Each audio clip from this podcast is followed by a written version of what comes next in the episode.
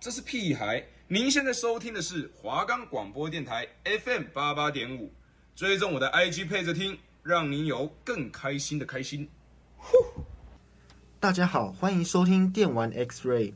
我们的节目主要是介绍以及分享游戏的剧情以及玩法，让忙碌的人也可以知道游戏的剧情是什么，并且可以推荐给大家。不用担心喜欢的游戏没有时间了解，收听我的频道，让你更快速的获得游戏资讯。我们的节目可以在 First Story、Spotify、Apple Podcasts、Google Podcasts、Pocket Casts、Sound Player 还有 KK Bus 等平台上收听。搜寻华冈电台就可以听到我们的节目喽。Hello，各位听众，欢迎回到我们的电玩 X-Ray。今天的节目呢，我们要来带大家了解一款最近突然就爆红的游戏，就是大名鼎鼎的《原子之心》。相信有非常多的观众，就算没有听过这个名字，也有看过他的一些影片或者是照片吧。我也是从 YouTube 上面看到的。我的朋友在看抖音上面也有非常多这个游戏的片段。我也不知道为什么这个游戏突然就爆红，但是我知道当初我在 YouTube 刷到这个相关影片的时候，我就被它出色的游戏画面给吸引住了。最常被剪辑下来放在网络上的片段也是非常话题性的，像是有两只机器人。它好像叫做双生武灵，还有另外一个叫赛博魅魔，但大家非常关注的就是这两个东西而已。其实对游戏本身没有到这么多了解，或者是对游戏本身没有这么多的有兴趣哈。今天的节目我们就要来详细的介绍这个游戏的世界观、游戏剧情还有玩法。我觉得啦，比较出众的特色，让观众可以了解。我们现在就开始吧。这个游戏的世界观是虚构的游戏背景。它是在一九三六年的苏联哦，他们发现了一种新型的物质，他们称这个东西为聚合物。这个物质是一种结合了重水和硅的特性，这个东西是承载讯息的一个载体。这个东西发展成功之后，他们也意识到了，也许这个东西对世界未来整个世界会有革命性的改变。因此，他们也全力的研究了原子的能源。那他们知道说，机器人也是吃原子能源。那他们希望这个机器人可以帮助人类，就是以后啊，生产啊、工作啊、劳动力啊，就交给机器人做。我们可以彻底的解放人类。那我们在游戏中扮演的主角是一名人类的少校，他的代号叫做 P 三。在开场的时候，主角在一个苏联的新城市，叫做切洛梅综合体。这时候的苏联。完成了一个非常酷的东西，这个东西足以改变世界，它是一个重大的科学研究成果，那就是把这个原子能机器人给普及。这项成果让人们可以真的感受到我们从劳动力的地狱中解放了，并且这些机器人也真的为生活带来了便利。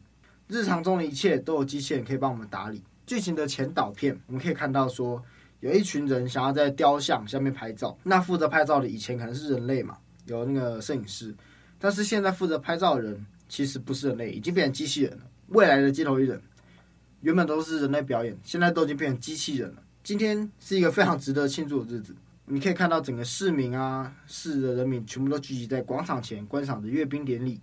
那阅兵典礼上，市民观赏的不仅仅是士兵的英姿，我们也可以看到，事实上比较吸眼睛的是，他们引以为傲的机器人武力。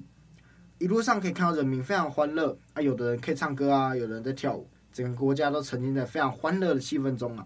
此时，我们可以顺便的观赏一下这座城市的辉煌，而打造出这一切的博士，同时也是我们的老板，他叫做谢切诺夫。他的手边正好有一个任务想要交给我们处理，于是他派我们到了新城市的设施顶端。等我们的主角走到办公室之后，我们会得知老板今天非常的忙碌，所以他没有办法亲自的接待我们。于是他安排了两个助手，双生武灵接待我们，并且给了我们一辆专车，请我们去参观一下苏联最伟大的全自动设施三八六九。记得这个代号，代号非常的重要，贯穿了整部游戏剧情。教授给我们的这台车，它并不是拿来开的，我们只是坐在里面，然后会有那种飞行机器人，就四肢在我们的肢上面把我们吊起来，这样子。我们飞起来之后，我们会发现这座城市其实不是在地面它是一座建造在天空上面的城市。我们穿过云层之后，我们可以到达地面，我们就见识到了三八二六高科技设施、超高速列车、有全自动的工厂、巨大的祖国母亲雕像。这一切让玩家都会，就是我们玩家看到这一切东东，我就觉得哇，很震撼呐！那个雕像超大的，然后那高速列车呼呼飞飞飞去了。当玩家正在被高科技设施还有那些哇，整个像仙境一样啊，非常漂亮的景色震撼的时候，我们会看到远处有一架飞行的机械突然冲了过来，朝我们发起了攻击，而、我们的车子就哇跌落地面，直接爆炸。但幸好我们的命非常大，所以我们并没有死亡。这时候啊，苏联发明用来为人民服务的机器人，他们全部都聚集过来。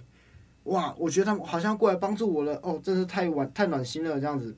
但他们靠近过来，突然就开始失控。自然是我非常强烈的敌意，一直追着我们打，疯狂的打打打。一群一群机器人就试图想要把我们拦截，这样我们一边跑，他们一边追一边打。同时，这一代机器人也开始对平民展开屠杀。不知道为什么，就突然间一个画风突然转变，就啊，人间炼狱这样子。那我们看到这边，其实前面游戏的剧情就先暂时有点像引导啊，告一段落。我们可以从这些大屠杀的画面，机器人杀人类大屠杀的画面，可以看到这些失控机器人正在宣告了一场危机的到来。那这个就是《原子之心》的序幕。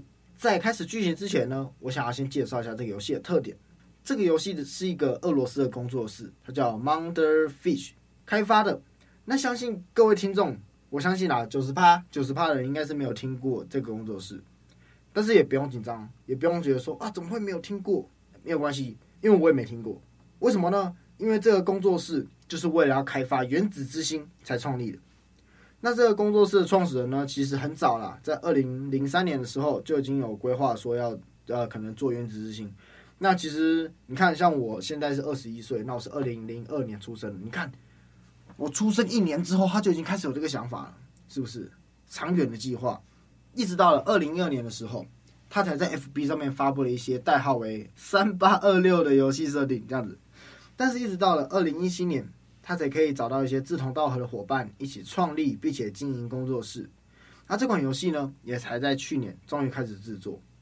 那我记得有一个非常酷的地方，就是这个工作最早期的那一批员工。其实从来没有开发任何游戏的经验，所以他们是零基础，就是突然就哎，我们来组个团做个游戏这样子，所以很厉害。那他们对游戏的音效制作啊，那些特效其实也是完全的一窍不通，因为完全都没有了解了解过嘛。所以他们真的从零开始学哦，慢慢的学，还真的学了一套有模有样的技术这样子。他们把这个有模有样的音效制作系统完善，一直到游戏最早期，把一个 demo 做出来。做出来之后，他们才找到了更多员工。这间公司其实还做了一款游戏，叫做《苏联的月神公园》。那这个游戏其实是多人的 VR。其实这个游戏我们就可以当做是《原子之心》最早期的测试 demo 了，因为我们可以在两个游戏之间看到非常多的类似的场景。但是很可惜哦，这个游戏在 Steam 上面贩卖没了多久之后就下架，所以现在想要去玩的人其实也买不到这款游戏喽。所以 从这次。也在这次的游戏发售中，就是《原子之心》，它做的非常的完美，所以基本上来说，先有这个 demo 做出来之后，才可以让这个《原子之心》做到现在，就是有点像一炮而红这样子。那游戏到了中期之后，会有个非常特殊的解密环节，就是我们要命令跳芭蕾舞的机器人摆出特定的跳舞姿势。那这个姿势呢，必须要和墙壁上的血迹还有尸体的投影互相融合，这也可以重现了之前大屠杀的画面。这游戏有非常多这种利用艺术的风格啊和血腥去打造出一种冲突，有点特殊的美感，其实蛮有艺术感，可是有点恐怖。那这个游戏在一些细节地方有非常独特的设计，例如游戏中我们去点一些技能点数的时候，我还有一些呃遇到不同的敌人啊，他们的死亡动死亡动画，就是可能平常一些游戏可能像 FPS 还是一些最后生还者吧之类的。他们的游戏死亡动画可能都是可能用一些呃 AI 啊，或者是 CG 渲染这样子，就是会让你看到真实游戏中你如果做出什么样的动作，那个展览视窗就会跑出什么样的动作。但是这个游戏非常特殊哦，它的死亡动画跟一些点技能点数的动画，其实都是以卡通类似卡通这种动画片的方式去展现。然后游戏中存档的方式也很酷，它是在我们的安全屋里面有一台电视，那它会一直一直播放一部动画。这个动画大有来头，这个动画是苏联在一九六九年的一个动画，非常的知名，叫做《兔子等着瞧》。这部动画呢，在当时也被誉为苏联版的《汤姆猫和杰利鼠》。这个游戏有非常多优点跟特点啊，我们都先讲一段了。我们接下来呢，我们可以讲一些它的小小的缺点吗？我其实觉得瑕不掩瑜，但是我们还是得提一下。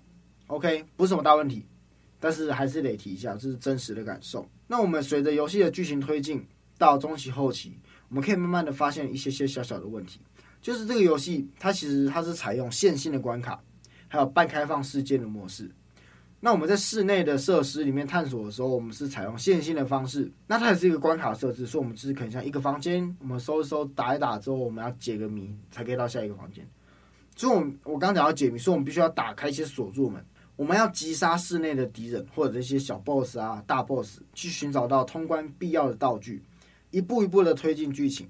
其实觉得有点可惜是，这个游戏里面的怪物种类不多，它不是机械，不然就是一些变异的怪物。而游戏中有很多地方就是完全用非常大量敌人来提升游戏难度，我觉得这样子很容易导致玩家对于战斗的疲乏。就是有玩过游戏的人就知道，敌人不是说很很简单就可以打倒的话，哦，有点难度哦。可是如果游戏想要到后期增加，开始逐步增加游戏难度，如果是用非常多的大量的敌人去增加游戏难度，而不是说从玩法上面有增加难度的话，那其实有时候会变得太难，而且也玩的不开心。是你一直看到一样东西冲出来，那就是觉得很烦，不要再来了。虽然我们在游戏的前期面对一些疯疯狂啊，非常多的敌人，我们拥有非常强的武器，所以其实还不至于说我玩到玩不下去啊，或者是很累这样。但是到游戏中期，或者我刚刚说的，它是半开放世界，虽然它有很多地方可以让你走，你感觉很自由，但是其实有非常多的地方啊，我们都可以发现一些空气墙，所以这也导致我们很多地区都被限制。地图上散落的东西也非常的重要。例如像一些道具跟游戏的武器蓝图啊，这都非常重要，我们必须要捡到嘛。但是这个开放世界怪物非常多，如果你跟机器人战斗的时候被他们监视器拍到，那他们就呼叫更多机器人来加入战局。那如果你被通缉的级别提高，还会有空投下来的敌人把你打烂这样子，因为跟这些机器人战斗价值并不高，所以我们也不会说去恋战还是怎么样。路过这些小小的怪物的时候，我们能不打就不会去打。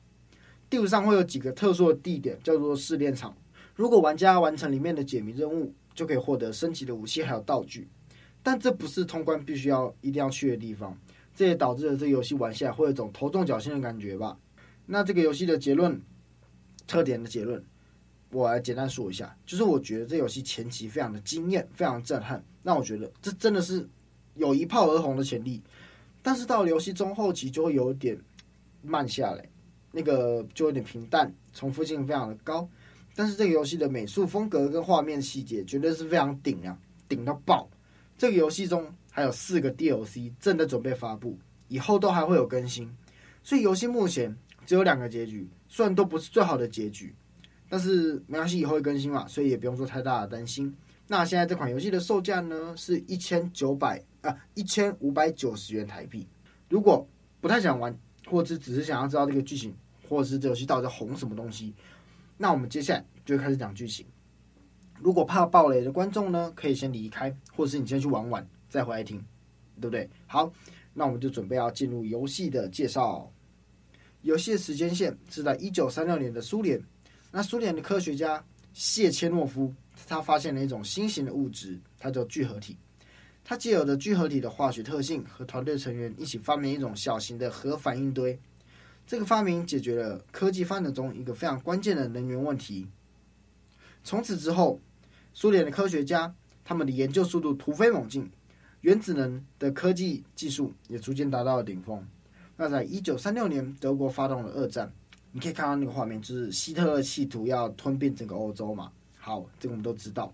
那希特勒向苏联发起了进攻，却发现苏联用来对抗他们的武器，竟然是原子能武器。没有过多久，成功就把德国给击退了。那到了一九四一年，见识到新武器威力的苏联高层也同意了谢切诺夫的计划。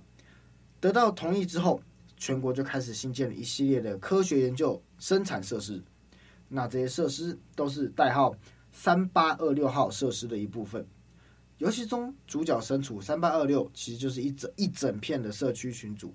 一九四二年的纳粹德国，他意识到了。灭亡是没有办法阻止的，就是我们快要被打爆了这样，所以他们就开始自暴自弃，决定进行自杀式的报复。他们向全世界投放了非常致命的病毒，我们可以简称“褐色瘟疫”。那欧洲当然就是首当其冲啦，它非常的严重，造成非常大的损失。同时，苏联非常快速地解决这场瘟疫，并且在一九四八年由谢切诺夫带领成功研发了大集体一点零系统。那这个系统意思就是，所有的机器人都是由一个中枢系统去控制的。之前可能需要大量人力的工作啊，现在都只需要交给机械。例如，欧洲战后需要急需重建嘛，那这些机器人就完全的包揽了所有的重建工作。一九五零年，谢切诺夫发现了这些聚合体不仅能制造机器人，还可以植入人体中，借由聚合体的数据储存机制，就可以让人类可以远距离的操控一些机器人，并且可以在一瞬间掌握非常大量的情报和知识。在成功研发之后，接下来的几年，教授都一直在这方面做研究，并且经过非常多次的尝试之后，在一九五五年，苏联宣布将全面的推行聚合物的植入。那大集体二点零的神经系统网络成功上线之后，全苏联的人民都可以把思想结合在一起，就是一个共用所有知识，把繁闷的劳动工作全部交给机器人处理。因此，全国人民的文化水准也会迅速的提升，人人都可以当科学家。苏联。也会因为这样子获得了科技上的胜利。那游戏开始的时间是在即将在三天后上线大集体二点零的典礼上，全国的人民都在欢呼。但是在这个非常关键的时候，三八二六的设施里，机器人突然全部暴动，无差别的攻击设施里的人类。我们的主角只是被派来参观一下新设施的成果，结果就意外的碰上了暴动。那主角因为当年一场事故导致他差点死亡，幸亏那时候的博士。用神经医学救了他一命，而博士也把少校当做自己的成功展示，把许多重大的任务交给主角处理。很早之前，博士就交给主角一个手套，里面是聚合物。那这个聚合物手套呢，拥有非常多的能力。手套内有一个叫做查尔斯的 AI 机器人，他告诉我们，前任的总工程师因为叛国罪被捕了，现在正在设施内服刑，但是因为大集体即将上线，需要他的技术，所以暂时把他放了出来。谢切诺夫查出来这名工程师叫做彼得罗夫，那他可能怀恨在心，心想要借由这次机会，利用代码入侵大集体系统的中枢，想要颠覆整个系统。于是我们任务就是把他抓回来。我们在前往设施内部路上，差一点中了机器人的埋伏，幸好我们遇到了一位年老却充满战斗力的婆婆，在她的帮助之下，主角成功逃过一劫，成功进入设施内。我们看到非常大量工作人员被屠杀，那我们可以从他们脑袋上的机器。找到一些聚合物，那这些东西可以储存他们生前的记忆。那我们靠着这种方式一步一步的找到彼得罗夫。然而他见到我们之后就开始逃跑，我们一路追杀他，但是最后就被一个突然冲出来失控的机器人杀了。我们告诉博士，这个机器人把他弄死了，所以我们没有办法做到成功任务。博士就告诉我们说，没关系，那你们先回来，这件事情先就是搁一边，不要管。现在有更严重的事情，就是苏联的高层已经知道这次的事件，本来大集体系统可以上线。但是现在这件事情传出去，如果美国知道了，他可能会借机把苏联的系整个国家颠覆，或者是从中搞一些破坏。所以我们被命令说这件事情马上必须要解决，不可以让高层知道。非常不幸的是，高层已经派了人过来调查了，所以我们必须要帮助老板度过这场危机。我们在车站准备要前往展览馆的途上，我们可以看到慌张逃命的斯托克。这个人他是一个科学家，也是博士的得力助手之一。斯托克告诉我们，特别委员会已经快要到现场了，我们必须要前往展览馆启动紧急演习。至少他们来的时候，我们可以用这次演习来骗他们，而不是直接承认说“哦，失控了怎么办？”但是在特别委员会到来之后，他们却带着检察长的命令，直接大声的叫喊说：“大家给我停止，停止这些机器都不要再搞了！”而博士也即将要受到中央全面的调查，因此我们陷入非常大的困难。博士听完他的叫喊之后，决定抵达现场来面谈。检察长觉得他来现场也无济于事，所以就 OK 摆烂，你就来吧，反正你能做到什么？此时我们开始觉得不对劲，说了一声锁门，突然眼前一白，我们就晕过去了。我们看到非常神秘的世界，我们在这里面晃来晃去，直到耳边有一个神秘女子呼喊我们。等我们醒来之后，博士这时候已经带着双生武灵抵达现场，特别是委员会的人，他们全部都死光光了。我们可以得知，博士为了系统能成功上线，直接冒着叛国的风险杀了中央委员会，但是他却表现的嗯很普通啊，没有什么事情啊，并且开始用红色聚合物处理了莫托洛夫的尸体。那我们开始发现，博士好像怪怪的。此时我们收到前一个总工程师正在把这些状况播报给西方，但是我们觉得很疑惑，明明他就已经死了，为什么他还会播报？于是博士告诉我们。其实身体怎么样都不重要，脑袋才是最关键的。我们可以知道说有个叫做拉里莎的神经外科医生把他的头拿出来，把他重新找了一个新的身体，所以他要复活了。必须，我们必须要把他抓住，不然他一定会继续搞破坏。我们跟着广播的讯号找到他们的位置。我们到了里面之后，可以发现总工程师在里面，还有另外一个医生嘛。那我们冲上前的时候，突然被他的机器人埋伏了。我们再次醒来之后，发现他们把我们五花大绑。那我们在床上可以听见两个人的对话，发现这个医生跟工程师其实是一对情侣，他们正在商量要怎么跑路。我们向拉里莎说出了真相，告诉他总工程师是造成失控的元凶。原来善良的医生一直被男友蒙在鼓里，男友的欺骗让他无法接受。于是我们用几句话就挑拨他们的关系。就在两人发生争执的时候，我们趁机逃脱了。但是我们会觉得让这个家伙再次逃跑非常的不爽。于是我们就继续追击。最后我们在舞台找到他，他对我们的到来不以为意，反而是轻松的聊起一开始机器人开发的秘密。工程师告诉我们，这次系统启动并不是带领人们走上光荣，而是灾难。这些看似解放劳动力的机器人，事实上在设计的时候就加入了战斗模式。但是这不是他做出来的。接着博士就打了过来，跟我们说要么把这个叛徒脑袋带着，前往专门研究神经学的巴夫洛夫综合体。等我们到达之后，斯托克跟双生武林已经在那边等我们很久了。我们将工程师的脑袋放在设备中，双生武林开始启用聚合物提取。就在这时，医生突然闯入，用一颗手榴弹把在场的人全部都震晕。我们再次进入了白光，但是这一次世界跟以前不同。我们在这里面听到了博士做研究的初衷。他想要将所有的面具摘下，创造一个没有隔阂的世界。听到一半，我们突然就醒来了。这一次，手套跟我们说，他目睹了这一切过程。他告诉我们，斯托克在爆炸冲击之后被红色聚合物吞噬了。医生拉里萨这时候就联络我们说，他有个东西要让我们知道，必须要我们亲眼见证，要求我们到一个秘密实验室里面找他。而博士这时候也联络上我们，说机器人的叛乱已经通过工程师的数据解决了。要我们快点回到总部这样子，那一边是真相，一边是任务，我们到底要选择是什么？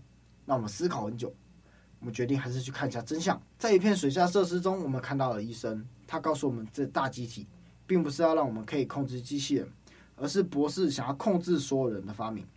在这片设施中，我们看见了一群为了大集体研究而被招募的志愿者，他们只会无脑的服从，他们的意识已经被上传到了一个叫林博玉的地方。也就是我们每次被白光、被昏迷的时候，会进入的那个世界。这个博士开发了控制神经元的东西。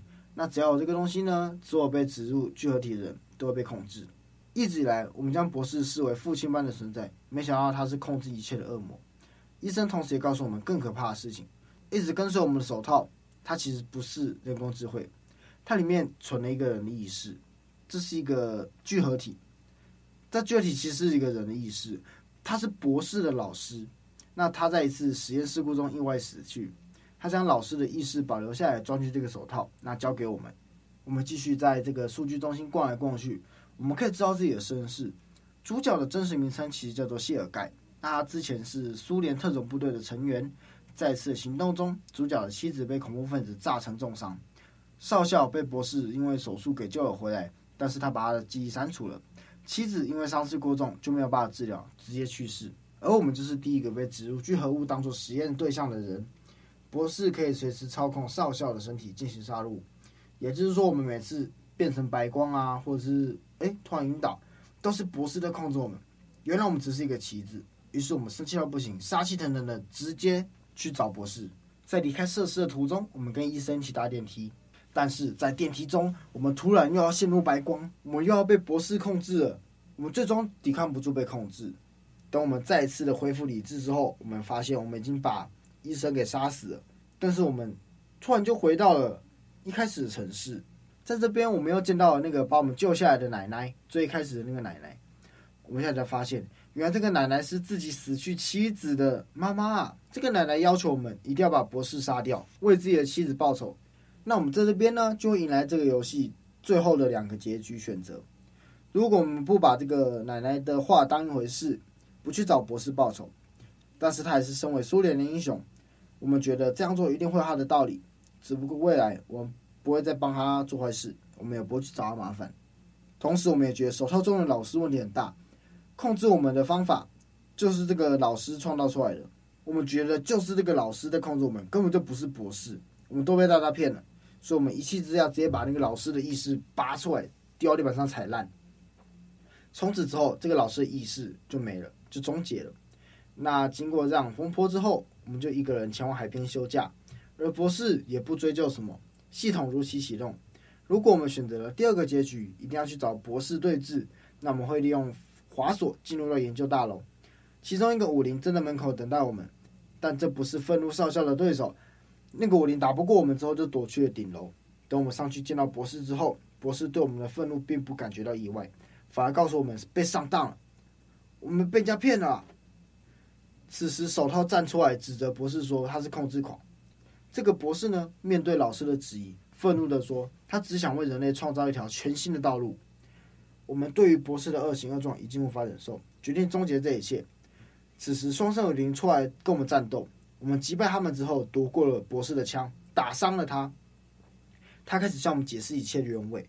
原来之前被控制都是手套的作为，并不是博士控制他的。正当我们意识到完了，好像杀错人了还是怎么样的，已经来不及了。手套用电击麻痹了我们。此时此刻，已经没有人可以阻止他了。身为聚合体的老师从手套里面爬了出来，爬上了红色聚合物，那变成一个人的形状。变成红色聚合体的博士老师认为人类非常的软弱无能，他拖慢了整个社会进步的节奏。所以他想要控制中枢，让所有有接入过聚合体的人都变成一个超大聚合体人，创造一个聚合体社会。最后，聚合体吸收了博士的数据，逃之夭夭。而主角在林博玉醒来，并且埋下了伏笔，最终最终的结局会在 DLC 完结。好啦，那我们这个游戏剧情讲完了，我们期待 DLC 推出之后，我们可以看到更好的结局，因为目前下来两个结局都不太好。那游戏会持续更新，我们会持续的追踪，希望这个游戏会有更多后续。那我之后再补充。那我们是电玩 X Ray。